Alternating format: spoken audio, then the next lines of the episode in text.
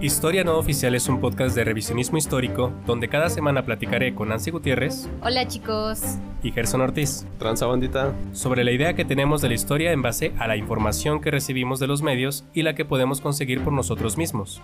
Por ejemplo, seguro han escuchado que Pedro Infante no murió en el accidente de avión, Sí, Sí. claro.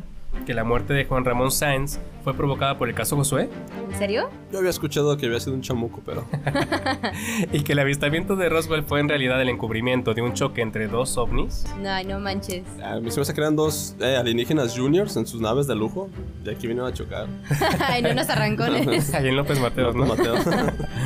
Aquí te contaremos las dos versiones de la historia y al final tú decides en cuál creer.